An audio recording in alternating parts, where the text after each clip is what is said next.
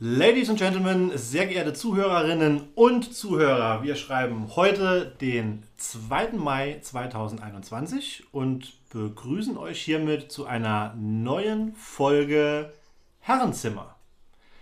Zu meiner Linken mein sehr geschätzter Moderationskollege, langjähriger Freund und der Mensch, der mir am liebevollsten die Nerven raubt und das schon seit vielen Jahren, Jan-Erik Wetterauer. Herzlich willkommen, mein Lieber. Ja, und zu meiner Rechten, wie immer, stets adrett angezogen, in einem pittoresken Glanz sitzt er hier neben mir, unser Baron Yannick Simon. Benutzt bitte Fremdwörter, mit denen du nichts anfangen kannst. So, man hört schon im Hintergrund Gelächter. Mir sorge ja auch stets für ein ausgeglichenes Feld an Gästen, das man einlade. Beim letzten Mal, Jan, um was ging's? Fitness. Letztes Mal ging es um Fitness. Da hatte man den hochgeschätzten Werner Schug alias Sugar aus Baumholder zu Gast. Und heute, wenn ich mir diese Aussage erlauben darf, den weit größeren Liebreiz zu unserer Linken, zu unserer Linken Chantal Germann. Hi Chantal, grüß dich. Hallo, schön bei euch sein zu dürfen und vor allen Dingen mal in die erste, wahrscheinlich die erste Dame im Herrenzimmer zu sein, ne? Das ist richtig. Die, die erste Dame. Gut, wenn ich jetzt so zu Yannick gucke, bin. nee, Yannick. Was ist los mit dir?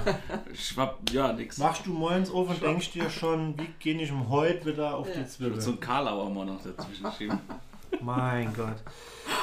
Ja, Chantal ist jedenfalls nicht umsonst heute unser hochgeschätzter Gast, denn es geht um ein weitreichendes und sehr, sehr wichtiges Thema.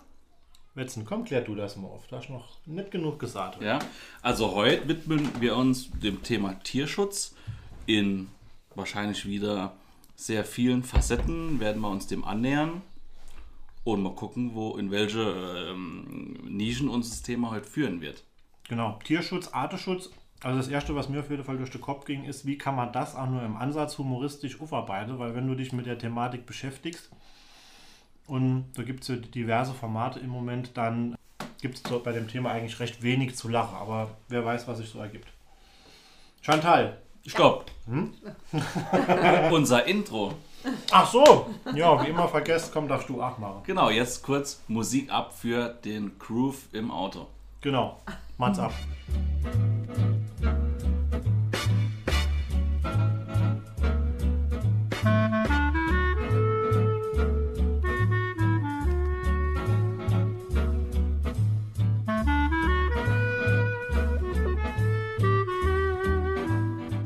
Chantal, du bist uns alle wohl bekannt. In Baumholder eigentlich Garant für den perfekten Haarschnitt. Gerade was Männerhaarschnitte angeht. Also ich Dankeschön. bin schon jahrelanger treuer Kunde. Aber du hast außer deinem Hauptberuf, den du leidenschaftlich ausführst, noch eine, ja, Zweite Leidenschaft. eine zweite Leidenschaft. Genau. Was ist das? Tiere. Tiere, ob groß, ob klein, ist egal. Und ich sage halt immer, da sie sich nicht selber helfen können, versuche ich das zumindest so in meinem Feld so weit zu tun, wie ich das kann. Ich weiß, ich kann die Welt nicht retten, aber ich sage immer, ich mache so die Welt in meinem Umfeld vielleicht ein bisschen besser. Ich Ja. versuche es zumindest. Ja. Ich denke, ganz wichtiger Ansatzpunkt einmal vielleicht für Einstieg ins Thema. Wenn man das Thema Artenschutz, Tierschutz hört, dann denkt man erstmal Wale, ja, oder Elefante in Afrika oder große bedrohte, meistens ja Wirbeltiere, ja. Man, man nutzt halt immer das Gorillas, die dann auch am wirksamsten, sage ich mal, sind, aber Tierschutz fängt, zumindest meiner Ansicht nach, ja dann auch im kleinen private Umfeld an, oder? ja. Also zunächst würde ich gern sagen, ich wäre auch noch Stammkunde. Genau. Wenn ich nicht so weit fahren müsste. Aber äh, wir werden ja auch gleich über diese eine See-Doku reden, die du mitgebracht hast. Und das sagt ja auch eine Forscherin, Tierschutz oder generell so äh, der Schutz von gewissen Sachen fängt bei uns selbst an. Und viele denken ja immer, ach, warum, was soll ich groß machen? Ich bin nur so ein kleiner Tropfen im Riesenmeer. Aber ja, wenn man bei sich selbst anfängt, Ja, ich denke, da kommen wir auf jeden Fall noch zu sprechen, wie man das dann auch genau betreibt, was jeder tun kann.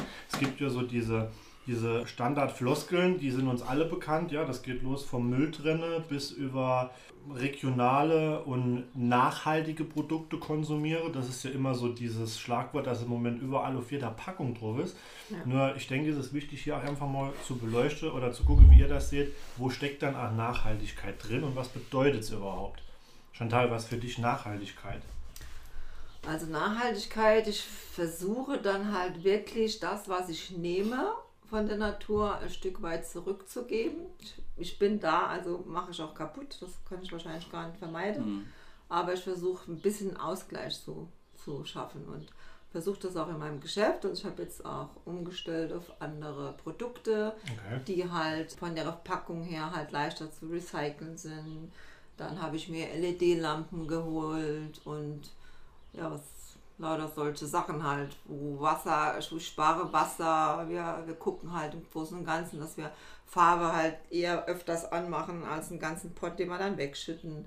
Also so diese Kleinigkeiten im Laden schon mal. Und daheim ist es dann halt auch Putzmittel, was brauche ich? Brauche ich viel? Brauche ich eins? Manchmal reichen es zwei. Mhm. Fenster gehen oftmals mit Wasser. Plastiktüten brauchen wir gar keine. Wobei ich muss sagen, manchmal habe ich sie vergessen, dann kaufe ich mir da doch eine. Und das ist dann halt leider so, gell? Da ist die Bequemlichkeit. Ich sage mal, das schlimmste, ich glaube, das schlimmste Feind ist eigentlich so diese Bequemlichkeit, was es uns wirklich schwer mhm. macht, dass ob das jetzt Tierschutz oder Umweltschutz, wir sind halt, glaube ich, vom Grund auf all bisschen faul. Ja. Und das äh, ich glaube wirklich, Verhaltensweisen aufbrechen ist ein großes Ding ja. und sich zweitens zu informieren über Produkte oder über Tierschutz. Ja, also ich kann mich ja nur verändern, wenn ich mich informiere über Themen. Auf jeden Fall. Also ich habe mir witzigerweise auch bei den Stichpunkten, die ich mir immer so ein bisschen mache, bequem ist nicht immer gut drauf geschrieben. Mhm. Und das ist auch so Be Entwicklung, die ich, die ich sehe. Also zum einen die, die Welt, die Kultur wird immer fortschrittlicher, vermeintlich, ja technisierter, kleine Helferlein überall, mhm. womit man mich im Moment so aus der Reserve lockt, jetzt bei uns schon im Stadtgebiet in den Baumholder unterwegs bin und ich gucke irgendwo in eine Garde und da rollt dieser Raseroboter rum. Kennt ihr die? Ja, der soll ja nicht so gut sein. Hat jemand? Hab, hat jemand nee, ne? Also, das ist ja nachweislich und da muss ich ja jetzt kein Natur Mensch sind par excellence, sondern wenn ich eins und eins zusammenzähle, der rollt den ganzen Tag über die Wies, mhm. krutzt das Gras bis auf seine Grundmauer nieder und Insekten, Vögel, Igel, alles was da so zwischendrin rumkreucht und fleucht, wird dann entweder mal kurzerhand überfahren, weil die Dinger sind halt auch sauleise und die Wies ist tot, weil nichts mehr drauf steht, außer diese kurzgeschorene Grashalme. Und ich denke, wenn man da mal ein bisschen schafft, den, die, die, die Uhr nochmal zurückzudrehen und von solchen Möglichkeiten Abstand zu nehmen, obwohl ich sie nutzen könnte, dann wären wir schon ein Stück weiter. Ja gut, das machen auch diese Steingärten, ne, die man oft sieht, bloß ich sage mhm. halt, es ist nicht damit getan, Leute zu verbieten, Steingärten mhm. zu machen, sondern einfach das interessanter und attraktiver zu machen, das eben nicht zu machen. Ich denke, das wäre dann wieder der bessere Weg, weil das ist genau kommen wir dann auch gleich Bequemlichkeit und Thema Fleisch. Ich habe gerade jetzt aber auf dem Land die Möglichkeit, mir einen Bauer zu suchen. Mhm. Ja? Ja, das, aber wenn ich jetzt im Supermarkt bin und es liegt halt gerade so bequem, dann hole ich mir das halt mit, weil das andere ist halt, das meine ich mit Bequemlichkeit. Da muss man halt wirklich anfangen, an sich zu arbeiten und das, wie gesagt, das ist nicht was andere machen. Das fange ich bei mir an und dann tut sich auch einiges. Ich weiß, am Anfang von dieser veganen Geschichte, ich war also mal paar Jahre auch vegan, bis ich jetzt aber gesagt habe, okay, ich werde die Menschheit nicht dazu kriegen, kein Fleisch mehr zu essen. Also unterstütze ich dann halt lieber die, die andere Wege gehen, also junge Bauern oder Biobauern, die sagen, okay, wir halten unsere Tiere noch artgerecht. Und wenn ich diese Produkte konsumiere, dann helfe ich halt diesen Bauern, dass sie dabei bleiben können. Ne? Wenn das keiner macht, dann müssen die irgendwann auch wieder kapitulieren. Absolut. Und habe aber am Anfang, also wie gesagt, bei dieser veganen Sache hieß es ja viel, ja, das ist jetzt so ein neumodisches mhm. Ding oder so. Aber wenn man sich halt in den Supermärkten die Regale anschaut, klar, es sind dann wieder große Firmen, die jetzt da wieder Geld wittern, aber trotzdem, der, die Nachfrage ist ja da. Also die Menschen denken schon um und mhm. haben auch ihr Konsumverhalten, gerade was Fleisch angeht, auch schon, also ich kenne viele, sehr viele in meinem Umfeld, das auch schon äh, geändert haben. Ich überlege gerade, das waren ja so ein paar Themen. Also das mit den Steingärten kenne ich Ein mit- Thema auf einmal, gell? Ja, also, genau. Ich bin eine Frau, ne? Also, da musst du jetzt mit Frauen Das sprechen. Das. Nee, wollen, lass mich jetzt. Ja, ist ja gut. Also Frauen machen jetzt zack, zack, zack. Das geht jetzt alles in einem. Was musst du dir jetzt raus? Ich versuch's. ähm, es gibt ja irgendeinen ähm, renommierteren Fotografen, glaube ich, der auch immer so Steingärten fotografiert hat Mhm. und da so ein Projekt draus gemacht hat. Das ist halt, ja, ich meine, das ist ja Tierschutz schon im kleinen, im eigenen Ah. Umfeld, dass ich den Garten so gestalte, dass ich da halt was einnisten kann. Ein guter Freund von uns, habe ich gestern erfahren, hat so ein Vogelhäuschen hinten im Garten. Da fängt es ja schon an. Und auch noch ein Wort zum Thema Fleischkonsum. Ich meine, klar, das ist ja, wenn ich auf tierische Produkte verzichte, ist das ja schon ein Beitrag für, für Tierschutz und gute Haltung. Ich persönlich muss nur sagen, ich finde es bei Fleisch oder generell beim Einkaufen, finde ich die Intransparenz von Produkten, also woher kommt das jetzt, finde ich echt schwierig. Also wenn ich zur, an die Theke gehe, denke ich direkt, oh, das ist ein bisschen besser als das, was eingepackter ist, im Lidl vielleicht, aber woher weiß ich das eigentlich? Woher kommt denn das Fleisch beim Metzger? Ne? Ja. Nicht unbedingt. Deswegen, ich finde es als Verbraucher echt schwer. Ja. Ja, klar. Also ich glaube auch, ich sage es mal, wie mein Vater sagt, alles was extrem ist, ist schlecht. Ne? Habe ich die letzte zwei Folgen, glaube ich, verpasst. Das, äh, Das ist so. Ja, ja. Und so ist es auch hier. Ich glaube, du musst Mehrheiten binden in, in diesem Konstrukt Arteschutz. Ich habe an mir selber gemerkt, ich bin ja leidenschaftlicher Fleischesser immer schon und habe aber auch gewisses Umdenken erlebt innerhalb der, der letzten Monate, eigentlich schon seit, seit dem letzten Jahr und habe für mich fix gemacht, du reduzierst das jetzt. Es bringt dir nichts, das komplett zu streichen, weil das, dafür bin ich einfach nicht der Typ, du ischst zu gern und ich weiß, ich kenne mich da, ich wäre noch kurzer Zeit Grandig. äh, grandig und ja, grandig, richtig grandig. Blutdurst und äh, rückfällig. Und jetzt habe ich es auf wenige Male die Woche reduziert. Und das ist ja auch was, was historisch begründet ist. Also früher war einfach der Geldbeutel nicht dick genug, dass sich jeder, äh, wenn er gewollt hätte, Schnitzel auf den Teller klatscht. Und heute ist es mittlerweile so, dass das Fleisch fast günstiger ist als das Gemüse. Also Mhm. ich denke auch, das ist wieder Back to the Roots, Rückwärtsrolle, und dann sind wir wieder in einem Modus, wo es verträglich ist und wo auch jeder mitgehen kann. Es läuft jetzt, also ich finde es auch nicht zielführend zu sagen, es darf jetzt keiner mehr Fleisch konsumieren. Das führt nur dazu, dass sich Gräbe auftun und dass du Extreme schürst. Und äh, wenn du einen gesunder Mittelweg findest, dann denke ich, hat das Ganze noch eine Chance. Ich habe auch innerhalb der Doku, die ich dem Netz geguckt habe, von äh, David Attenborough, unser Planet auf Netflix, kann ich nur jedem wärmstens empfehlen. 80% aller Wirbeltiere weltweit äh, auf der Landmasse sind Tiere, die zur Fleischgewinnung produziert werden. Also Hühner, krass. Schweine und Rinder. Und es ist zu viel. Es ist einfach zu viel. Und da kann jeder selber, denke ich, auch Gehe steuern, indem er einfach reduziert. Genau. Ja. Und ich meine, was Chantal eben angesprochen hat, man sieht es ja in den Supermarktregalen, man hat als Verbraucher schon Einfluss, wenn sich das Konsumverhalten ändert. Man merkt das ja an den. Und es ist ja nicht so, dass alles, was in den Regalen liegt, dann auch konsumiert wird. Ne? Da wird ja auch viel dann wirklich weggeschmissen. Mit viel Ja. weggeschmissen, klar. Und das ist halt, wo ich sage, das ist nicht, nicht gerade schlimm genug, dass die sowieso so gehalten werden und dann die Fahne fällt. Hier gerade meine britische, Fahne. meine britische Fahne, die ich im Winter gerade stehen habe, runtergefallen. Übrigens, die Queen ist, was, 90 war letztes Mal? Ja. Herzlichen Glückwunsch. God save the Queen. So. Prinz Philipp hat sich, glaube ich, auch für Artenschutz stark gemacht, so wie ich das in, äh, in Erinnerung habe. Im Gegensatz zu Juan Carlos aus Madrid, der König von Spanien. Der war zwar Mitglied beim WWF, aber hat heimlich Elefante gejagt. Ja. Echt? Ebenso wie der Sohn von Donald Trump. In diesem Sinne, ja. Ich verkneife mir das jetzt. So.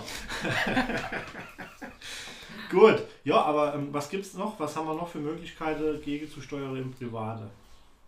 Also weniger Fleischkonsum haben wir, regionale Produkte, auch saisonale Produkte. Ich brauche nicht im Winter Erdbeere. Warum? Nee, Das sind auch, glaube ich, nicht so gut. Also es geht, also was ich jetzt persönlich auch den Leuten immer versuche, ich versuche jemand nur zu erklären oder so, wie ich das mache, wie ich das sehe. Jemand was aufzwingen, ist eh Quatsch. Aber wenn ich jetzt zum Beispiel auch Fleisch von Tieren, die ja, ich meine, ich habe, muss mal kurz sagen, das wissen aber die meisten, ich habe Hühner und die Tiere werden halt auch mal krank. Ne? Mhm. So, und dann musst du sie behandeln.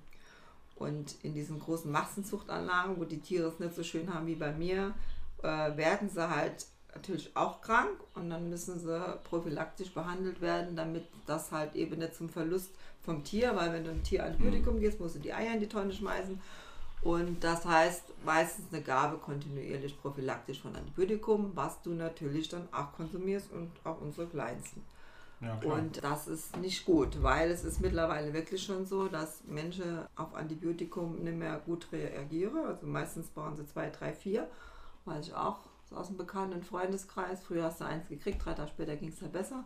Meistens musst du halt nachlegen oder wirklich Kulturen anlegen, um zu gucken, welches passt. Und dann sage ich mal halt, will ich das wirklich in meine Kinder stopfen? Will ich wirklich Geld für alles haben und beste Öl und Sprit ins Auto, aber halt wirklich Mist ja. in meine Körper Mhm. oder den das ist, wo ich für mich sage, nee, also ich Ich habe halt so gemerkt, da komme ich wieder auf die Ursprungsaussage zurück, wenn du das recherchierst und da wirklich mal so in die Tiefe gehst, gesamtheitlich und guckst dir bei jedem Produkt an, mal bewusst, kann ich das essen, ist es gut, wenn ich das esse, dann ist mir an mir schon aufgefallen, okay, prinzipiell wäre ich jetzt eigentlich schon fast verhungert.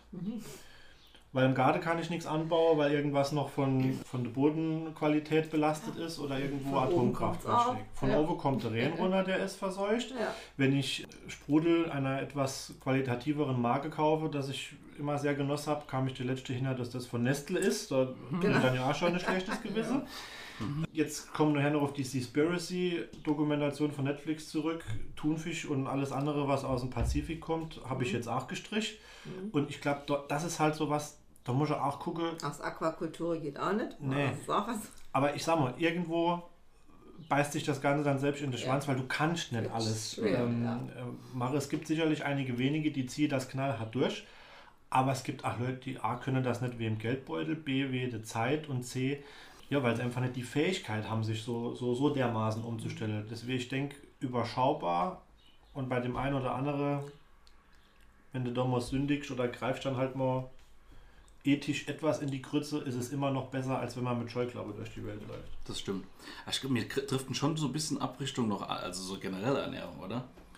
Ja gut, ist weil es hängt halt viel mit Tiere zusammen, gell? Aber klar, wir können auch mal umschwenken, das war ja Weil, ähm, aber ein Abschluss, ich, das habe Ja. ich glaube ich schon öfter mal erwähnt. Ich esse mal Ich- Bio-Keks, ne? Also da sind irgendwie Kirschdinger drin. Ähm, genau das, was du sagst, man fühlt sich so erschlagen von allem. Und ich fände es eigentlich ganz geil, wenn die Medien statt dem Konzept Only Bad News are Good News, also nicht nur Bashing von Nestle und schlechten Produkten, sondern dass man anfängt, gute Firmen und gute Produkte Ja. öffentlich transparenter zu machen, dass ich als Verbraucher einfach weiß, Weiß die das. Schokolade ist gut, der Ja. Biohof ist Ja. gut. Ja, dass die Medien mir das irgendwie aufbereiten. Ja. Das Blöde ist ja wirklich, also wenn du, du musst ja richtig suchen, ne? Wenn du jetzt wirklich Ja, sagst, ja. ich will jetzt, gibt ja, also ich bin ein Fan von dieser Weideschlachtung. Das sind also, wo die Tiere direkt auf der Weide geschossen werden. Ne? Das fällt um, ist tot, das ist im normalen Härteverband, ach, dass ein Tier stirbt. Und der dran steht so vierjährig und sagt, Papa, guck mal die Kuh. Und dann, ah. da leidet sie.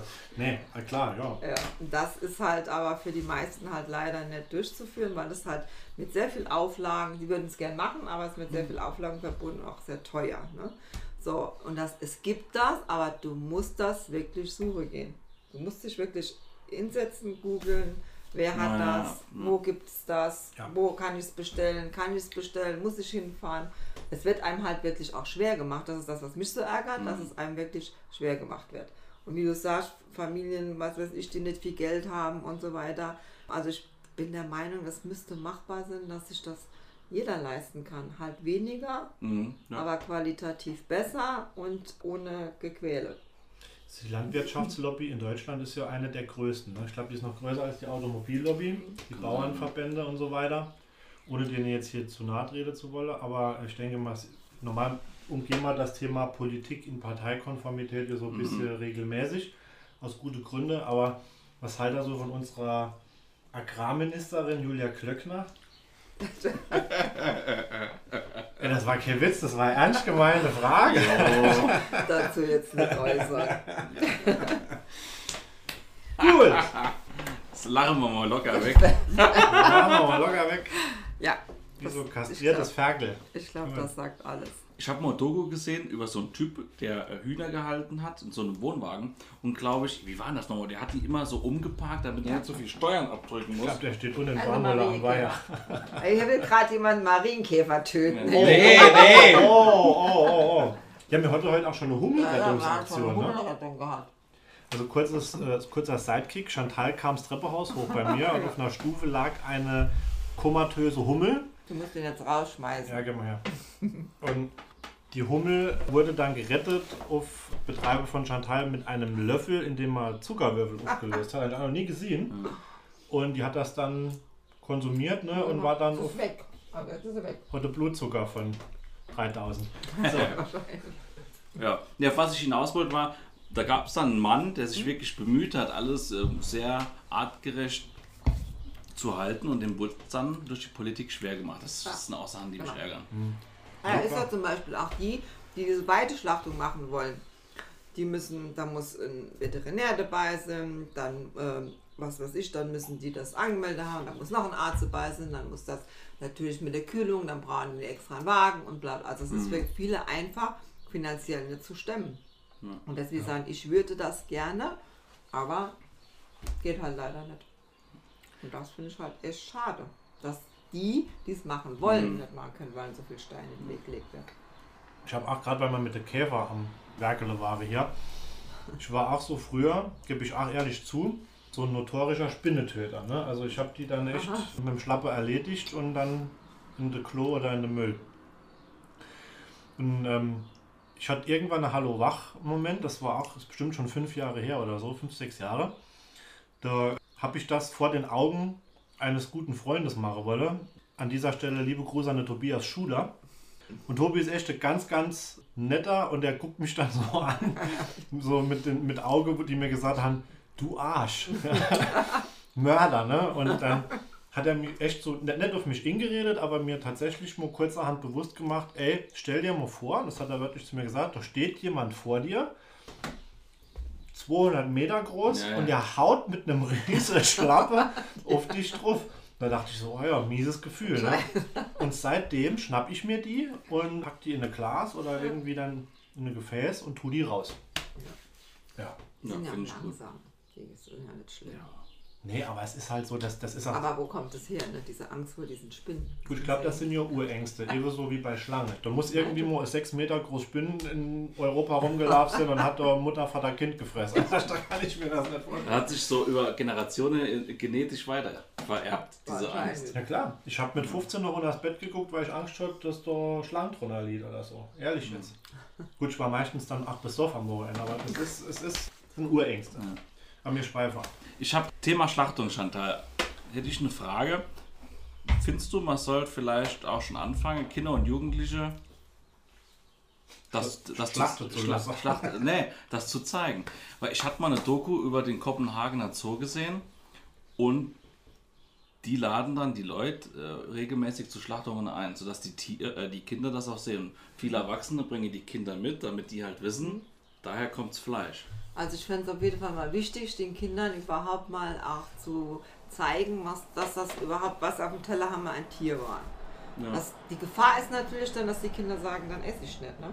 Also das passiert schon. Ich sage, ich würde jetzt nie dem Kind sagen, du isst kein Fleisch. Das soll sich das irgendwann selber. Aber das, könnt, das ist nicht, ich weiß es nicht, das ist, ist eine Gefahr. Also ich habe mal ein super Projekt gesehen, da hat eine Familie haben sich ein, auf dem Bierhof ein Schwein gekauft, als Ferkel an. Und die haben dann immer Videos gekriegt und alles, wie sich das Schweinchen entwickelt. Und wie das dann fertig war zum, zum Schlachten, ist die ganze Familie dorthin. Das Schweinchen ist dort rumgerannt in dieser Schlachtküche und dann hat es dann Bolzenschuss. Das ging also ganz schnell. Die Kinder waren dabei. War für die Kinder auch gar nicht jetzt, äh, war auch so drei Jahre. Also das war da auch gar nicht geschockt, ganz gechillt. Und dann haben die das vor Ort dann zerlegt und alles und haben dann mit der Familie dann auch noch ein Essen zubereitet. Das war irgend so ein Projekt mal, um denen das nahe zu bringen, den Kindern auch. Ferkelchen wird groß. Ja, Wofür ist es da? Ist sie nicht da für nur sich, wenn sie Nutztiere? Und aber das war ja früher normal. Ne? Also, man kann ich mal Opa sehen mit 90, für den ist das gang und gäbe Ja. gewesen, dass der als Kind Schlachtungen mitgemacht hat. Ist ja auch nicht schlimm, wenn das wirklich, wenn es wirklich ja schnell geht. Es geht ja nur darum, also es gibt so verschiedene, die sagen, es ist Schlachthof und das kriegt die Kuh nicht mit. Also ich kenne jetzt einen, der macht es so, der, äh, der gewöhnt seine Kälber von Anfang an an Hänger. So, das ist für die dann also gar kein Problem. Dann fährt er die zum Schlachthof und dann geht es auf den Schlachthof, weil Schlachthof, das sagt ja jeder Bauer, ist nichts Schönes. Selbst die wollen doch schnell wieder weg. Vom Hänger gehen die ganz gechillt raus. Er sagt, er hat also schon Kühe gesehen, die Muschel rausprügeln, weil die genau wissen, was jetzt kommt. Also ganz schlimm. Und der geht dann gechillt mit denen, die sagt er direkt in die Schlachtung, ich bin dabei. Und dann ist das natürlich immer nur noch ein Moment, wo das nicht so toll ist, aber das ist für mich neben der Weiteschlachtung natürlich eine tolle Sache. Aber es ist, ist wieder dann zeitintensiv. Ja. Ne? Du musst deine Kühe an den Hänger gewöhnen. Das ist natürlich auch wieder Arbeit ohne Ende. Klar. Wie steht ihr zur alternative Fleischsorte, wie zum Beispiel Wild oder im Allgemeinen zur Jagd, jetzt mal begrenzt auf, auf Deutschland, wie es hier gehandhabt wird? Also wenn das, wenn das anständig mit Respekt vom Tier gemacht wird, finde ich das eigentlich eine gute Alternative. Weil das Tier hat ein schönes Leben, das ist genau wie bei der Weiteschlachtung. Mhm. Peng im Idealfall. Aber das muss, wie gesagt, mit Respekt vom Tier gemacht werden. Ich sehe es genauso, muss Ja. ich wirklich sagen. Also ich bin auch jemand, der gern wild isst. Ja. Und ja, also wenn das respektvoll gemacht wird und wenn das weitgerecht, wie man immer so äh, dann im Jägerlatein äh, Ja. sich das auslegt, dann ist das für mich völlig in Ordnung. Jetzt haben wir ja gerade aktuelles Thema, immer mal wieder ist in den Medien, ich habe es mir auch aufgeschrieben, die Rücksiedlung des Wolfs. Über ähm, der Osteuropas wird er eingewandert, irgendwann mal in Österreich in der Alp aufgetaucht, dann hat er sich irgendwann mal, ja wie gesagt, über der Oste Brandenburg, tauchte dann irgendwann mal bei Berlin auf und so und ja, jetzt breitet er sich nach und nach auch mal in unsere Region aus und jeder Schäfer schreit, Ja. äh, Halali, wo ist der Jäger? Weg mit ihm. Ja oder nee? Also ich persönlich, jetzt auch als Laie gesprochen, ich finde es schade, dass der, also aus meinem Blickwinkel, der moderne Mensch es nicht mehr schafft, sich so mit Natur so arrangieren, dass man ein, ein normales Nebeneinander irgendwie findet, dass man die, keine Ahnung, schützt und was drumherum baut, keine Ahnung. Ja, ich, Ist, ja, es ist schwer. Also wenn du Hühner hast, dann gibt es auch einen Fuchs, ne? Der Fuchs hat Hunger, der holt sich Mhm. Huhn. Der macht ja jetzt wirklich keinen Unterschied. Der weiß, das ist mein Huhn, das darf er jetzt eigentlich nicht machen. Dass ich natürlich dann nicht erfreut bin über den Fuchs, wenn er meine Hühner holt, das kann ich auch verstehen. Aber dann muss ich halt gucken, dass ich das so gut wie möglich sichere. Und wenn das passiert, passiert das. Ist natürlich, ich lebe nicht von meinen Hühnern. Ne? Wenn du eine Schafherde hast als Schäfer, und es ist deine Existenz, dann ist es natürlich was anderes, wenn der Wolf kommt. Ich weiß jetzt auch nicht, wie der, ob der jetzt wütet, ne? oder ob Mhm. der nur ein Schaf holt. Ich meine, der Fuchs, wenn der kommt, oder der Marder, die fetzen ja gleich mal alles weg. Das ist schwer zu sagen. Also ich sehe das immer, ich habe selber ein Geschäft und wenn es dann an deine Existenz geht, dann machst du dann natürlich Gedanken. Aber es, man müsste vielleicht wirklich gucken, gibt es Alternative für diesen Menschen zu helfen, also den Schäfern? Oder müssen wir gleich jetzt den, den Wolf dann wieder also ich glaube, diese Alternative muss es geben und zwar zwingend. Und wenn der Staat das dann als Schade irgendwie ausgleicht oder dafür sorgt, dass man diese Das ist ja auch stark im Hype. zur Verfügung stellt, die dann halt sowas dann schon in größerem. Maße ja absichere. Das wird an der einen oder anderen Stelle ja auch schon praktiziert. Aber ich finde auf keinen Fall, dass es dazu führen darf, wenn ein Tier sich wieder in einem Lebensraum ansiedelt, wo es ja eigentlich auch hingehört. Ja. Es, es war ja so, dass es hier in Deutschland Wölfe gab und nicht so, dass man die jetzt irgendwie über Schiff, das ankommen ist, wie, wie, wie mit Waschbäre, ja, dass man das dann irgendwie geschafft hat, die hier heimisch zu machen, sondern die gehören hierher. Und dann ist das für mich absolut erhaltenswürdig, sowas. Und dann kann es nicht sein, dass man da kommt auch die ein oder andere Lobbygeschichte, denke ich, zum Trage, die da mitspielt, weil wenn du irgendwo Wolf reißt, Schaf, das ist ja meistens riese Aufriss. Ich denke schon, dass man da frühzeitig sensibilisieren muss und dass man sich da schon auch drum kümmern muss, dass sowas dann erhalten bleibt. Ich hatte mal Doku gesehen in den USA, da waren acht Wölfe verschwunden, die hat man dann wieder angesiedelt und dieses komplette Ökosystem, das vorher brach lag, hat sich wieder erholt. Klar. Weil die haben das Wild gefressen, das oftmals die Triebe und, und, und Jungpflanze weggefressen hat. Deswegen Ähm, werden sie ja bei uns geschossen. Genau, deswegen gab es dort Erosion irgendwann, weil der Boden nicht mehr gehalten werden konnte und und und. Und seit der Wolf wieder da ist und das dezimiert, Mhm. ist das Gleichgewicht wieder da. Da stehen jetzt wieder Bäume, da haben sich nochmal andere Tiere angesiedelt, also top. Mhm. Solange Also ich die finde, Finger dazwischen habe, dann haben wir, wir haben ja schon kein Gleichgewicht mehr, weil wir ja überall Hm. unsere Finger dazwischen haben. also ich habe jetzt auch keine Lösung parat, Nee. aber ich finde auch so ein Ja. Miteinander schön. Ich finde immer, dass, ich habe manchmal das Gefühl, dass alles, was kleine Bedrohung darstellt, irgendwie zurückgedrängt wird. War so vermeintliche Bedrohung. Am Schluss, äh, weißt du, wie es ist? Meistens für die Geldbeutel. Ja, ja. Aber auch mal, am Schluss der, wird die Natter noch ausgerottet und die Taube, weil Wer wird So, ausgerottet? Die Natter. Ach, die Die Taube, genau. Und die. Taube, weil die Scheiße der Helikoptereltern, deren Kinder auf Die dem Kopf. Wurzelware der Landwirte, die Felder kaputt. Ja, genau. Ah, Ich die habe gerade an den die Tim Natter gedacht aus Ruschberg. Ich was damit. Nee, ich, also ich persönlich fände es gut, wenn der Mensch in seiner Arroganz nicht alles, jeden Boden und jedes Wasser an sich reißt. Ja, man sieht halt, also ich kann diese Dokus wirklich nur. Oh, das sind die Kekse so trocken. Hol mal Gin Tonic, äh, Sprudel. Was? Sprudel. Du kriegst einen Gin Tonic. Mach dir Gin Tonic. Ich habe übrigens einen Gin Tonic. Die Marke sage ich jetzt nicht, aber die spende 20% von der Einnahme der Flasche an das Elefante-Hilfsprojekt. Ah, cool.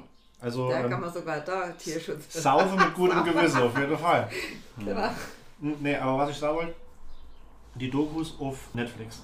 Gerade von David Attenborough, einer der preisgekrönteste, meistgeehrteste Naturforscher, Schützer und Fotografe, die es gibt. Also unser Planet und auch Seaspiracy kann ich nur wärmstens empfehlen. Man entwickelt andere Blickwinkel auf eingeschliffene Verhaltensmuster und überdenkt das ein oder andere. Ich denke, das wäre auch für Kinder und Jugendliche ganz wichtig. Vielleicht für dich als Lehrer. Ich fände es mega, wenn man ein Fach ausrichten wird, gerade in die Richtung, dass man junge Kids schon an den Gedanke gewöhnt, nachhaltig und bewusst durch die Welt zu gehen und nicht als Konsumzombies so rumzulaufen. Ja, ja klar, kann ich unterstützen. Ich will kurz anführen, also wenn ich mit Kindern oder wenn ich mit meinen Klassen sowas gucke, so Filme, dann sage ich aber auch vorher immer, es ist klar, dass jetzt ein gewisser Blickwinkel abgebildet wird und das kann man auch ruhig, so gut die Doku auch ist, kann man da glaub, immer auch mal kritisch überlegen. Weißt du, wie ich meine? Weil es ist ja klar, wenn ich so eine Doku gucke, auf was es hinausläuft. Auch wenn die Inhalte alle gut sind, finde ich, kann man ja trotzdem mit ein bisschen Distanz sich sowas anschauen. Dass man das differenziert betrachten muss. Ja. Ja klar, also die Doku in dem Fall ist oft überspitzt. Die muss ja auch ein bisschen überspitzt sein, damit sie den nötigen Effekt erzielt. Aber an der Kernaussage dessen, was es ausdrückt, hat es für mich nichts geändert. Ich habe jetzt gerade Thunfischstoß liege.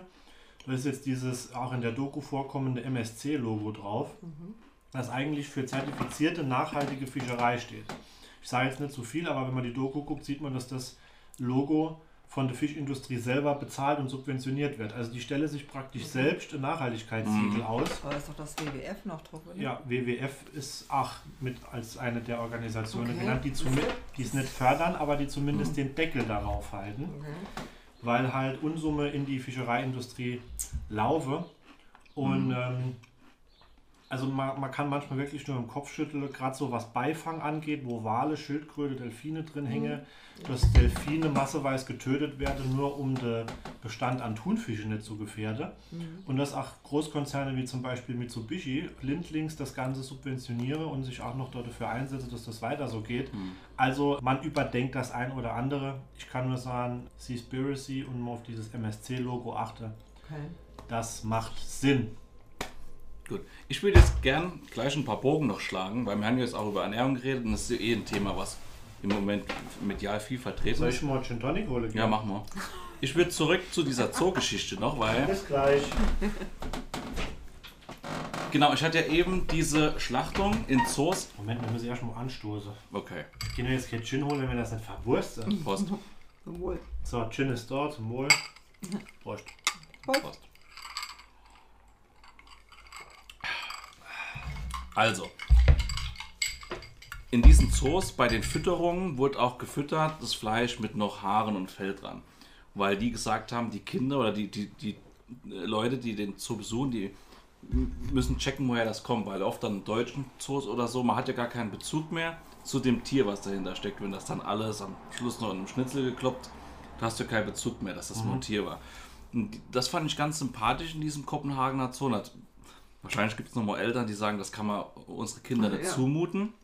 Dann gab es auch eine Schlachtung von einer Giraffe, wo dann weltweit der, der Aufschrei groß war. Jetzt ähm, weiß ich nicht, was für eine Rasse das war und ob die unter Artenschutz steht, aber die Gründe, warum die geschlachtet wurden, waren für mich ganz okay.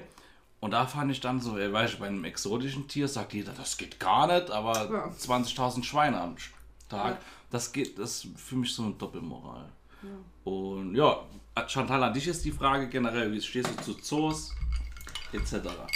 Also richtiger Freund bin ich nicht. Es kommt vielleicht auch noch drauf an, wie sind die Gehege, haben die Zoos Geld für ihre Tiere, wie gehen sie damit um. Generell sage ich einfach, ein Tier gehört dorthin, wo es herkommt und dann soll man Artenschutz dort betreiben. Das ist eigentlich so meine Kernaussage. Viel mehr habe ich eigentlich zum Thema Zoo wirklich nicht zu sagen. Ich weiß, dass so viele Argumente kommen, ja, und wenn das nicht wäre, dann wären schon viele Arten ausgestorben. Was ist schon schlimm ist, aber ich weiß nicht, ob man Tieren Gefallen tut, wenn man es. Ich bin sowieso kein Freund von Gesch- Gefangenschaft. Also, Ja, ja, weißt du, das ist. Und auch wenn das noch so groß ist, es ist nicht entsprechend ihrer natürlichen Umgebung. Klar sind sie in ihrer natürlichen Umgebung oft bedroht. Aber ich weiß nicht, ob das dann so die optimale Alternative ist. Ich glaube, das Argument steht außer Frage. Ein Tier in Gefangenschaft ist immer ein unglücklicheres Tier als ein Tier in. Freiheit. Und da kommt es auch gar nicht darauf an, dass jetzt ein Tier ist, das gewohnt ist, 10.000 Kilometer zur freien Verfügung zu haben oder ein Tier, das äh, in einem Revier unterwegs ist sein Leben lang und braucht nur ein paar Quadratmeter, sag ich mal jetzt, über den Baum hinweg. Ist natürlich mehr, aber ähm, das steht außer Frage. Ich glaube, hier ist tatsächlich, und das ist für mich das einzige Argument, was, was bei Zoo noch so ein bisschen in die Richtung geht, hatte gewisse Daseinsberechtigung, auch wieder sensibilisiere für vielleicht Kinder oder den einen oder anderen, sich einfach mal real anzugucken, was ist denn das, was ich überhaupt schütze oder was ich schützen sollte. Das ist ähnlich, was für mich noch ein bisschen Sinn macht, aber grundsätzlich bin ich auch der Meinung, je weniger, desto besser. Nur Zoos, die auch von der finanziellen Ausstattung her so Ja. sind, dass sie einen Mindeststandard an Pflege rüberbringen können. Wetzen, ich erinnere dich, wir waren vor ein paar Jahren in einer, irgendwann im Sommer, haben wir mal mittags nichts zu tun gehabt, dann sind wir mal in einen regionalen Zoo wollte gefahren und da war ein Seehundbecke. aber es geht immer noch Das weiter. in der pralle Sonne war das Seehundbecken. Also da Ja. gab es keinen Schutz für die Seehunde und in der Mitte dieses Beckens stand auf einer kleinen Insel ein Schirm, ein kleiner Sonnenschirm von Mövenpick, die wo früher immer so auf Terrasse stand, wo Ja. vielleicht zwei Erwachsene drunter gehen. Das war der Schatteplatz für die Seehunde. Und ich sage mal, das ist was, da würde ich rigoros zumachen, das geht gar nicht. Ja. Also ähm, das sind Sachen, die funktionieren. Und es gibt auch Tiere, denke ich, wo man einfach sagt, das verbietet sich schon, die in einem Zoo zu halten, wie beispielsweise Eisbäre, die Ja. tausende Kilometer zurücklege. Delfinarien sind für mich auch nicht äh, zu rechtfertigen. weniger, ne, oder? Ja, hoffen, hoffentlich. Ja, Und auch Menschenaffe. Verbote. Ja? Also Ja. Menschenaffenhalle ist auch so eine Sache. Das funktioniert auch nicht. Ja, also ich muss sagen, in dieser Doku waren zwei Argumente, die ich schon verstanden habe. Das eine war dieser pädagogische Nutzen für Kinder, dass sie einen Bezug zur Natur haben. Und mit dem Schutz von halt wirklich Arten, die ohne Zoos anscheinend wirklich ausgestorben wären. Weiß ich nicht.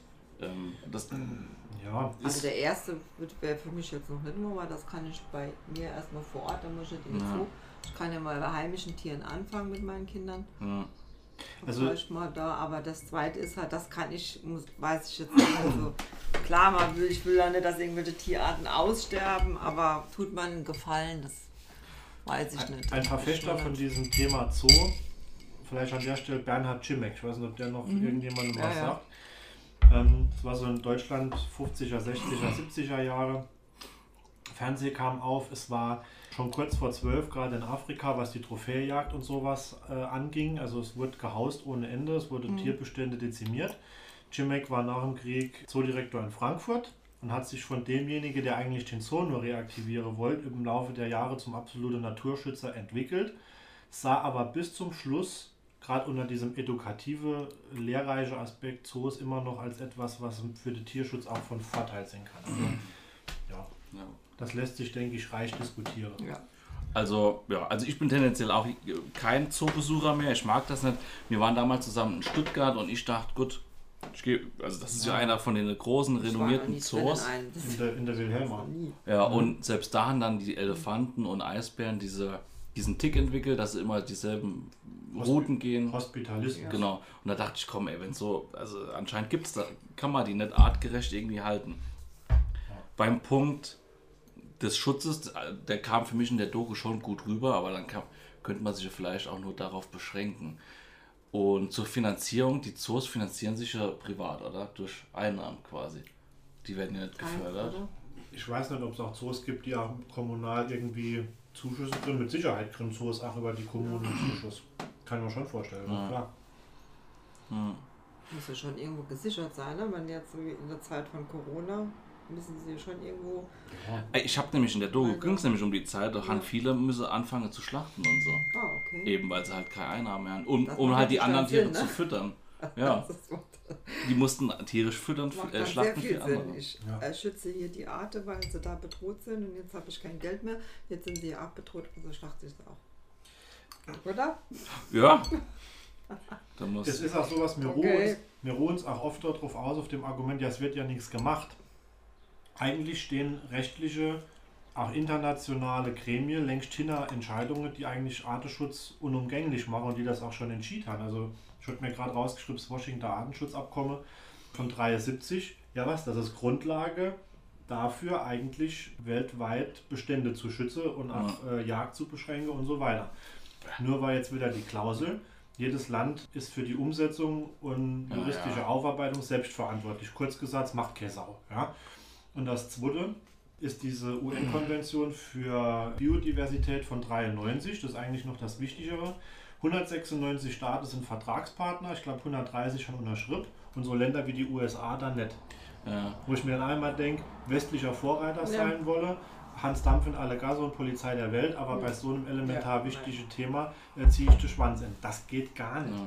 Ich meine, das Problem an internationale Abkommen ist ja auch, dass es jedes Land für sich äh, eigenverantwortlich umsetzen muss und dann ist die Frage, wer überwacht's?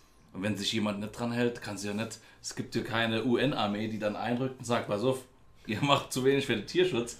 Es ist halt schwierig zu sanktionieren, wenn sich Länder an ein Abkommen nicht halten. Nee, aber dann kann ich nicht so Abkommen abschließen. Oder beziehungsweise dann kann ich mich nicht auf sowas berufen, weil ich Ja. weiß genau, es macht keine Sau. Das ist wie das äh, Ausstellen von diesem MSC-Logo. Ja. Das ist Schein. Ich weiß. Damit keiner unangenehme Frage stellt. Und das, Stimmt. ist, das ist Mist. Ich meine, DFB hat auch Fair-Play-Ausschuss zum Was der. DFB? Hat einen Fair-Play-Ausschuss. Das ist jetzt der Sidekick zum Fußball. Nee, so das Fußballer. Nee, nee, nee. Fußballer und eine Artenschutzstelle oder was? Der ein oder andere. Mein Gott. Aber gerade anknüpfend, was ich mit einem Satz echt unterschreiben kann, ist, dass ich Zirkusse ganz schlimm finde. Und ich, und ich es ein Witz finde, dass in Deutschland das noch erlaubt ist, dass Zir also Zirkusse mit Tieren hier rumpilgern dürfen. Und ich glaube doch, die Julia Klöckner hat die nicht damals auch gesagt, die wollte das. Julia Klöckner, wer ist das? Ne, oh, ähm, die angesprochene Ministerin. Ach, die! Die alle so gut leiden können. Ja, ja. Ich bin mir nicht mehr sicher, aber ich meine, Doch. Es gibt Kommunen, die auch längst Verbote verhängt haben. Also in denen Zirkusse mit Tiere überhaupt nicht mehr gastieren dürfen. ja, das ist gut. Also das ist, wie gesagt, beim Zoo kann man eher noch mit, mit diskutieren, aber beim Zirkus definitiv nicht. Nee, ich auch Da nicht, ist nee. Dann bei mir Schicht. Ich habe die Woche, ich habe fast Tränen in den Augen gehabt. Ich habe eine Doku gesehen, da ging es um äh, acht Zirkus in den 20er Jahre. Und damals waren Tanzbäre wohl sehr, sehr in. Oh, Gut. Gott. Und Tanzbäre, die, das sieht ja witzig aus, wenn die so Ja. über die Bühne und der Spaß für jedes Kind. Und dann haben die rausgelassen, mal wie die darauf trainiert werden. Und zwar wäre die als Babys mit den Füßen auf eine heiße Herdplatte gestellt. Oh, ja. Ja. Ja, Und dort dazu wird die Musik laufen gelassen. Und wenn der Bär erwachsen ist und da muss man nur die Musik auflegen, genau. dann fängt er an zu tanzen. Genau, das Scheiße. heißt, ja. Konditionierung durch Schmerz. Also Genau. ich glaube, wir haben schon so viel Scheißdreck gemacht in der Geschichte Ja. Mensch.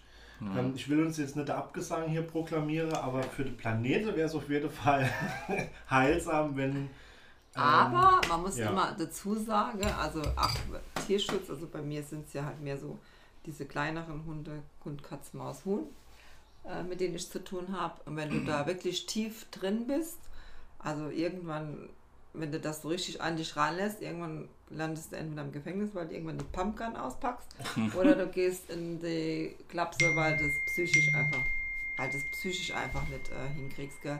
Ja. Und aber ich muss dazu sagen, es gibt Gott sei Dank immer noch ganz, ganz, ganz viele Menschen, die ganz, ganz viel für Tiere tun, die ganz, ganz toll zu ihren Tiere sind.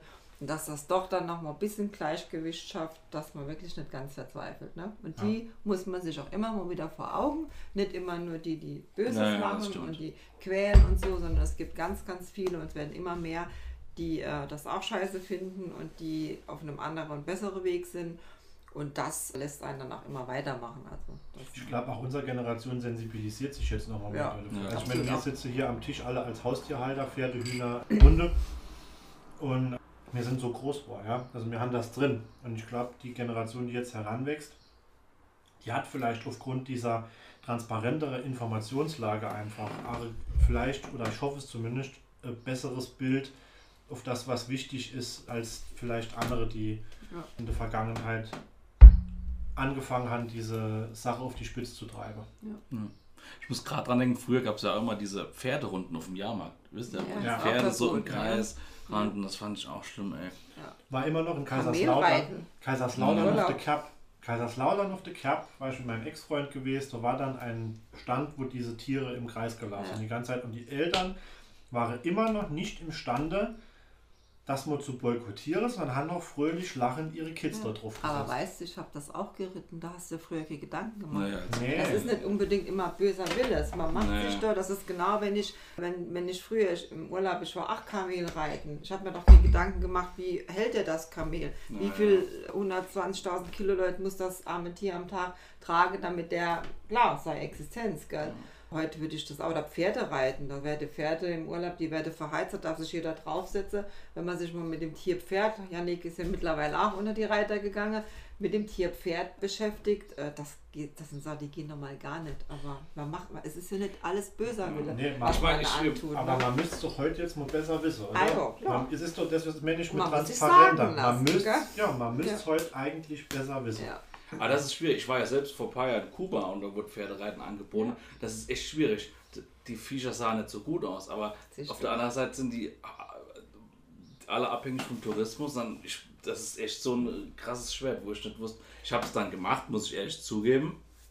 Aber den Tieren tust du da halt keinen Gefallen. Ja. Aber ich habe aber schon von, von junge, junge, junge Mädels jetzt, also ne, so 20 Jahre jünger und die waren in Urlaub und die haben das gesehen und haben die Pferde gesehen und sind eigentlich Reiterinnen und haben gesagt, nee, also da mache ich jetzt nicht. Ja, das, ja.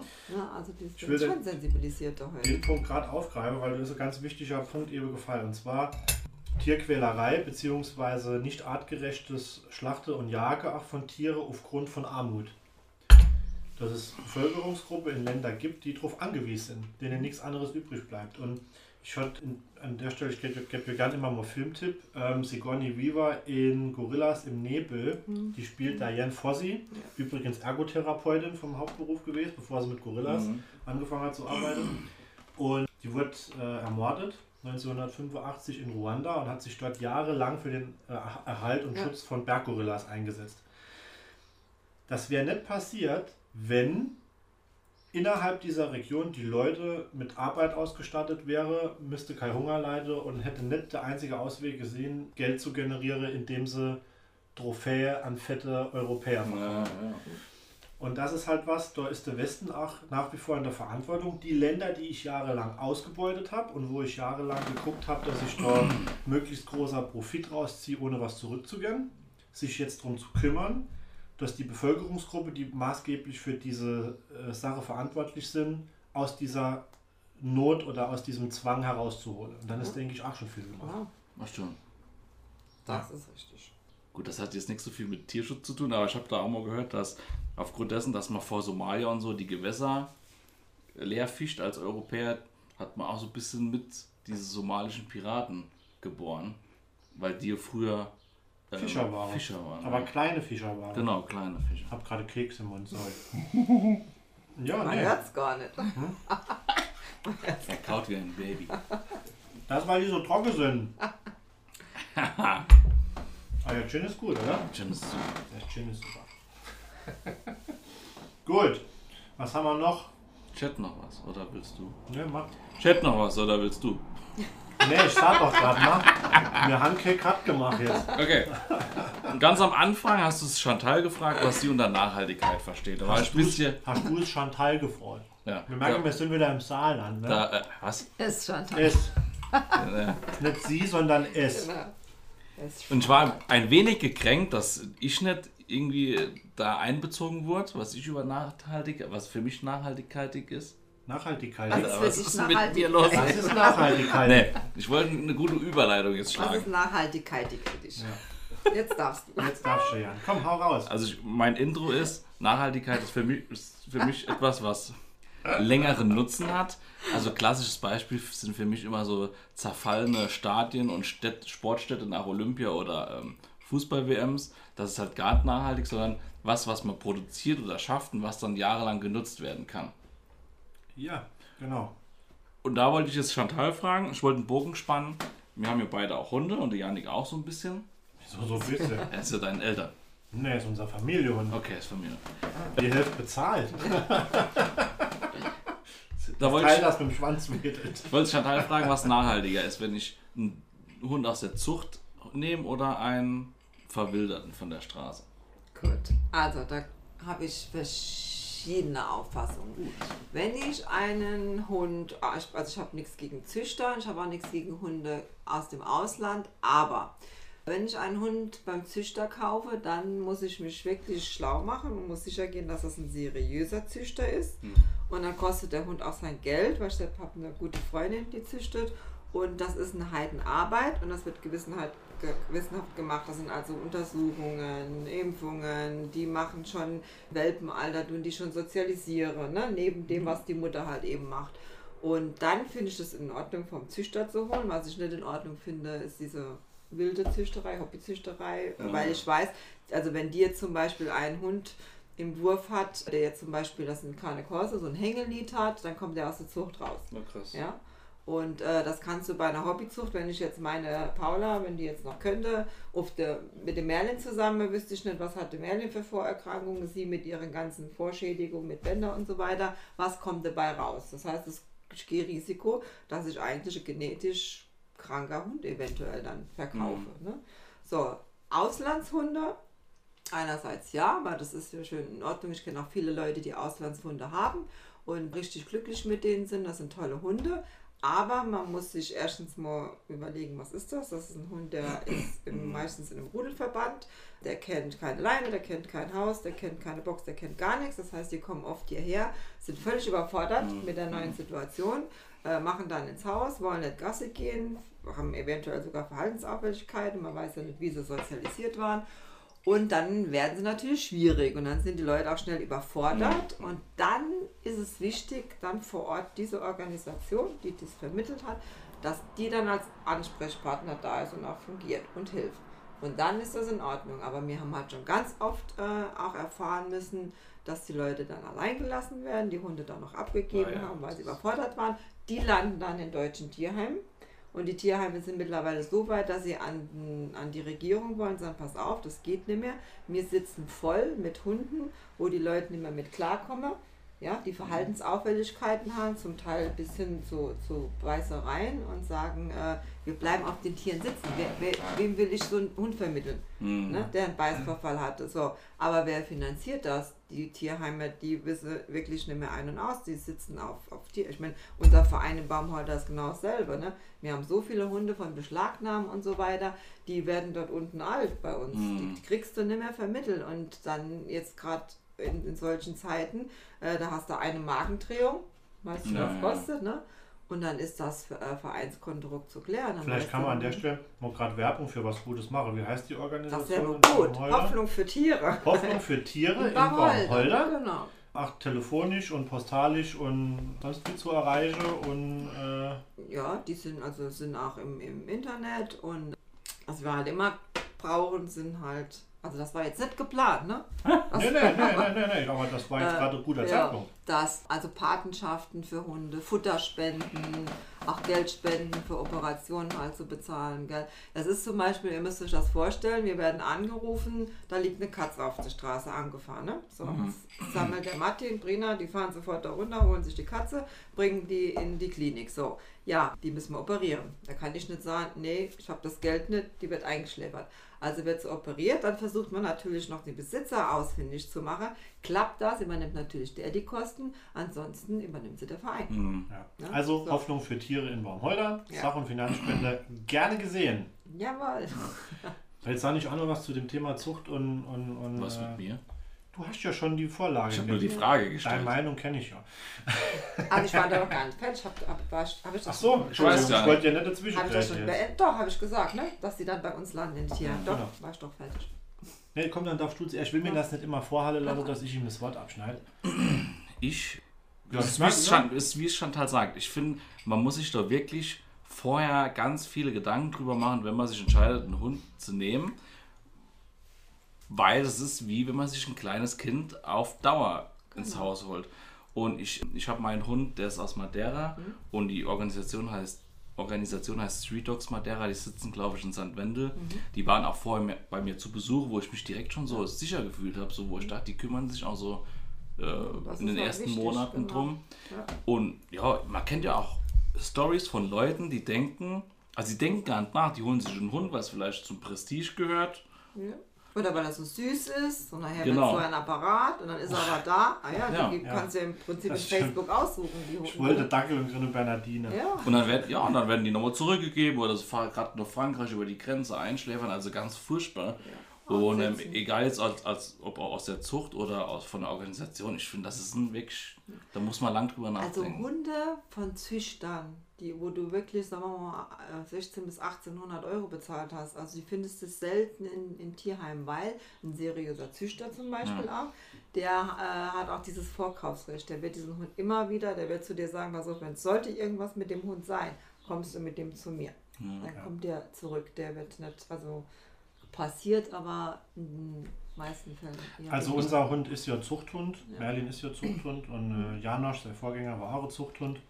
Der Punkt ist ganz wichtig, gesunder Menschenverstand, der bei all so vielem im Leben wichtig ist, kommt ja natürlich auch beim Hund auch zum Tragen. Es ist so, Jan. Ja. Wenn du einen Hund kaufst und gehst zum Züchter, dann erwarte ich von jemandem, der sich dort mit auseinandersetzt, dass er im Vorfeld Kontakt aufbaut, abklärt, Informationen einholt. Ist das jemand Seriöses? Ist das jemand, der sich mit Haltungsbedingungen, Sozialisation, auch wie mit viele der Würfe hat die wie viele Hündin Würfe im Jahr? im Jahr, ja, Genau. also mit so Kernfrage Genau. einfach beschäftigt. Und das ist für mich Voraussetzung für ohne Probleme guten Gewissens auch einen Hund beim Züchter zu kaufen. Im Moment sind wir wieder in so einer Schiene drin, so kommt es mir die letzte Zeit vor, es geht jetzt massiv wieder gegen Züchter-Bashing. Jeder, der sich jetzt keinen Straßehund holt, der ist direkt Schlechter Mensch. äh, fal falscher, schlechter Ja. Mensch oder falscher Ja, Tierfreund. Und das ist falsch. Ja? Also es gibt Menschen, die passen und die, die, die können das auch einfach aufgrund ihrer Erfahrung und ihres Wesens, dass sie mit einem Straßenhund gut klarkommen und der Hund gehört ja auch dazu, dass es passt. Und es gibt Leute, die, die sind mit Sicherheit besser bedient, wenn es an die Hand genommen wäre von einem Züchter, wenn dann Ja. dort Sicherheit besteht und so weiter. Also das eine geht, das andere aufwiegen würde ich nie, weil Also es ich hat seine Berechtigung. Ich hatte immer Hunde aus dem Tierschutz. Ich wollte aber immer mal einen Cane Corso von meiner Freundin haben. Es kam mir halt leider immer irgendein Hund aus dem Tierschutz dann dazwischen. Aber hätte ich also immer noch mein Traum, ne?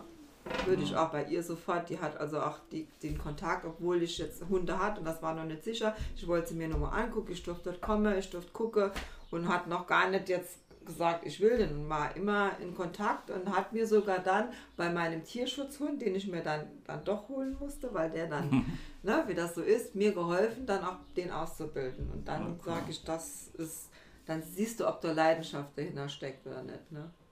Das Also, sieht man, ja. wenn man dorthin geht und geht ein paar Mal, man sollte ja auch ein paar Mal hingehen, dann kriegt man das schon raus mit ein bisschen. Also ja gleich, du kennst mich ja, ich sympathisiere auch mit dem Straßenhund Ja, du ja. ähm, Universum. Und klar, tue ich nicht alle Zucht äh, verdammen, aber es gibt ja schon die eine oder eine Rasse, die überzüchtet ist. Es gibt mehrere Rassen, die falsch gezüchtet Viele. und überzüchtet sind, vom Schäferhund über den Mops Ja. bis zum Rottweiler, die mit Französische Hüftdysplasie, viel Ja. zu kurze Schnauze zu tun haben. Also, Da finde ich es halt schade, wenn man so blindlings und ist ja auch der, der, der, ähm, der Mops ist doch auch so der, der, Ja. ich sag mal, Hipster Großstadthund, wo ich dann französische denke, warum? Bulldogge waren wir eine Zeit lang. Jeder wollte französische Bulldogge. Ja, Ja. das finde ich echt schade. Bei den Auslandshunden darf man aber natürlich auch nicht vergessen, was die halt sehr oft haben, ist Jagdtrieb. Ne? Mhm. Also man muss sich dann schon im Klaren sein, dass es dir passieren kann, dass du so einen Hund niemals von der Leine lassen kannst. Ne? Und das ist dann, wenn, wenn ich habe auch schon, wenn du Tierschutzhunde hast, ich habe auch schon Hunde gehabt mit und Freundin von mir, viel, viel Probleme. Da stehst du wirklich vor Probleme, wo du denkst, oh Gott, oh Gott, oh Gott. Aber dann ist natürlich, ziehe ich das da durch, das ist genau, wenn ich ein schwieriges Kind habe, gebe ich ja auch Ja. nicht einfach her, ziehe ich Ja. das jetzt durch, du hast jetzt einen Auslandshund, der kommt jetzt mit Verhaltensauffälligkeiten, lasse ich mir helfen. Ja, ziehe ich das durch oder sagst, nee, ich gehe den leichteren Weg weg. Dann. Ja, ja, Und das ist absolut. halt egal, ob jetzt beim Züchter oder beim Arzt, und vor allen Dingen auch mal informieren, was ist das für eine Ja. Rasse, ne? Was, was ist das? Ich, wenn ich mal natürlich jetzt einen Schäferhund hole oder ich hole mir da Kubatsch ins Haus und wundere mich, dass der dann irgendwann die Leute stellt. Ei, das ist sein Job, ne? Und dann werden sie als aggressiv dargestellt, obwohl sie für uns gezüchtet worden sind. Diese, diese natürliche Aggression, sagen wir mal jetzt, Herdenschutzhund, der stellt sich gegen den Wolf, der Schäferhund bewacht, ja, der Hütehund passt auf. ne? Behütet. Ja, es ist so. Und wenn er dann jetzt bei uns auf der Couch ist den ganzen Tag, fängt an die Kinder zu hüten, dann ist er aggro.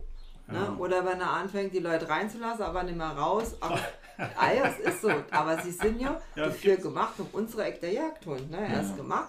Oder der Herdenschutzhund, um die Herde zu bewahren, damit der Besitzer seine Existenz nicht verliert. Ich bin ja auch ein Fan des Hundeführerscheins. Ich wäre für Absolut. gesetzliche Fixierung und einen Führerschein, eine Prüfung, Qualifikation, die du aufweisen musst, um Ja. einen Hund zu führen. Das wird auch, in manche Bundesländer sogar schon. Aber gab es nicht immer so ein Gesetz, das vorschreibt, wie oft man mit dem am Tag Gassi muss? Das finde ich ein Das bisschen. hat doch die, unsere Freundin hat das. Ah, genau! Ni- Nix kann sie, aber die das Klöckner. noch weniger. Jo. aber das Klöckner. Ganze ja nicht kontrollieren. Das ist ja Jo, völliger ja, Schwachsinn. immer, wenn- ich muss immer stempeln, wenn ich aus dem Haus gehe. So. Ja. Wie lange war ich mit meiner Abena? Die ist echt für, die ist für nichts gut zwölf. Aber die Zwingerhaltung hat sie immer noch nicht verboten. Ne? Das ist immer noch erlaubt. Auf die Füße reden will sie Also nicht niemand. Schweine, auch bei Hunden. Ja, es ist, es ist, es ist nicht dafür. Weinkönigin war okay, aber alles drüber ist Überforderung pur. Also hat jetzt auch einen Hund. Ro- Hat, er hat ja so roter. Ähm, Die kandidiert im, so nur an, Traubekopf. an alle, äh, die kandidiert für, die, für unsere Wahlkreis für, bei der nächsten Bundestagswahl. Nur so, wo man das Kreuzchen nicht macht. Ah, nee. ähm, ich würde kurz noch. Warte, stopp, ich Nee, nee, will- Moment. Geht's noch um Hunde?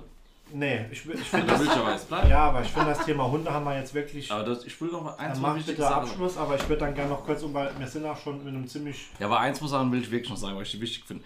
Zum einen, das ist, ja, wie wir gesagt haben, man muss sich über die Organisation informieren, weil oft auch der Verdacht naheliegt, dass gerade so aus dem osteuropäischen Raum die Hunde unter der Hand gezüchtet werden, dann als Straßenhund verkauft werden. Das ist schon ein illegales Geschäft. Und es gibt ja einfach Länder, wie ich glaube Portugal, Spanien oder ich war auch mal in Kuba, wo Hunde halt nicht so das Prestige haben wie hier. Und die, die bevölkern dort die Straßen. Also Hunde und Katzen. Und ich finde, zum Tierschutz gehört auch dazu, dass man dann anfängt, die zu kastrieren oder so. Klar. Weil Vor Ort. Hilfe ja, Ort. so abgemagert. Also, das war, klar. also in Kuba, das war echt in Havanna. Populationskontrolle Sehr ist Anblick. elementar wichtig in solchen Ländern. Klar.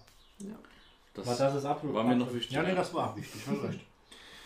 Kurze Eckdaten noch. Im Jahr 2020 gibt ja immer die rote Liste. Wird ja herausgegeben, wie viele Tiere akut bedroht sind, mittelbedroht und so weiter. Und auf der akut bedrohte Liste, also die, die rote Liste, wo wirklich kurz vor knapp ist, und wir sprechen jetzt hier nicht von Populationen von 100.000 oder so, sondern das sind dann noch ein paar hundert unterwegs oder 10 oder keine Ahnung. Von akut bedrohte Tiere waren 2020 15.166 Tierarten akut vom Aussterben bedroht. Und das ist etwas, das wird jährlich aktualisiert. Krass. Und die Häufigkeit ist exponentiell steigend, dieser bedrohte Tierart. Da habe ich mir auch noch, das soll jetzt nicht das Abschlusswort sein, aber was, wie gesagt, David Attenborough gesagt hat, der Mann ist 90 Jahre alt, der hat nichts mehr zu verlieren, der hat bei einer, wo war er dann gewesen, bei einer UN-Vollversammlung war das, glaube ich, UN-Klimakonferenz, hat er gesagt, wir stehen unmittelbar vor einer vom Menschen verursachten Katastrophe von globalem Ausmaß. Falls wir nicht handeln, steht der Zusammenbruch unserer Zivilisation und das Aussterben eines Großteils der natürlichen Welt bevor. Und der hat, wie gesagt, nichts mehr zu verlieren, der ist über 90. Der wollte das jetzt mal noch so ein bisschen als Vermächtnis der Menschheit mit auf den Weg geben. Er beobachtet Tiere seit den 40er Jahren Ja. und er ist live dabei gewesen, wie die Erde umgewandelt wird und ja, stirbt tatsächlich. Ich finde das in so Dokus immer hochspannend, wie so ein Ökosystem ineinander greift. Also wie viele Faktoren, wenn du an einem was rüttelst, an dieser, dieser See-Doku, das ist Ja. unfassbar. Verändert einen Bestand. Phytoplankton, wir gehen immer davon aus, die Regenwälder und unser Bäume sind für den für de ausgeglichene Sauerstoffhaushalt und für die Bindung von CO2 zuständig. 85% vom Sauerstoff weltweit wird von sogenanntem Phytoplankton, also den Kleinstlebewesen im Meer erzeugt. Viermal so viel wie im Regenwald. Also das soll jetzt nicht heißen, dass wir den Regenwald abholzen können. Das ist genauso beschissen. Ja, der wird ja für Agrarfläche platt gemacht, für irgendwelche Ölpalme draufzusetzen. Mm. sondern man muss genauer hingucken, politisch so agieren, dass es nachhaltig wird, dass nachfolgende Generationen noch leben können. Das ist Ziel. Und darum geht's. Ja. Das ist nicht einfach. Ja. Es ploppen ja manchmal so Zukunftsvisionen auch von so Städten, die dann grüner werden sollen, mit Flächen, die man schaffen muss. Das finde ich auch ganz gut, dass wenn man, wenn man Baugrundstücke oder so äh, vergibt als Kommune, dass man irgendwie auch weißt du, so einen grünen Aspekt dran tackert. Ja. Dass man Flächen hat, die dann grün sein müssen oder so. Und wenn es Ja. nur das Dach ist, dass man das bepflanzt. Ja. Wie gesagt, Steingärte. Steingärte sind Ja. Müll. Also ich mähe meinen Rasen immer ganz, ganz spät. Das sieht natürlich dann auch nicht immer so schön aus. Nicht so schön wie eure Bärte. Aber Sieht man jetzt aber, die sind perfekt getrimmt. Ja, ja. Ne, meiner braucht wir da. Ist, ja. ja. Danke Aber für das es- Kompliment aber, von, Fachmann, ähm, von der Fachfrau. ja, aber ich habe halt schon viel Flugobjekte darum. Ja, Was das ist Flugobjekte hast du? UFOs und so Zeug. Frisbee. Ah, und klein. Frisbees, UFOs. Wobei äh, die, diese Steinfresser aus die unendliche Geschichte, die könnten so Steingärten sich niederlassen. War das ein Witz jetzt? Oder? Ja. Das war ein Witz, ja. Ja, ist sau schlecht, ne? Ach jo, komm, ich total lacht, Erik lacht. Sag ich nichts dazu. Okay, ich finde, es waren keine besonders humoristische, aber doch, es waren Schlussworte von dir, Jan. Und, ähm, ich, ich fand es, mir könnte stundenlang noch Ja. drüber philosophieren. Es gibt noch so viel von Schleppnetzfischerei über ach, Artenschutz in unsere heimische Wälder und so weiter und so fort. Was gibt es noch für politische Stellschraube? Aber wir müssen irgendwann einen, äh, einen Schlussstrich finden. Das stimmt, haben wir jetzt genug. Ich glaube, jeder macht noch ein kurzes Abschlussstatement. Ich werbe dafür, dass sich jeder eigenverantwortlich von Kindesbeinen an mal mit dieser Thematik beschäftigt. Die Informationen gibt, sie sind medienwirksam aufbereitet. Guckt sie euch an auf Netflix, guckt euch. Filme an und seid verantwortungsvoll für die, die nach euch kommen.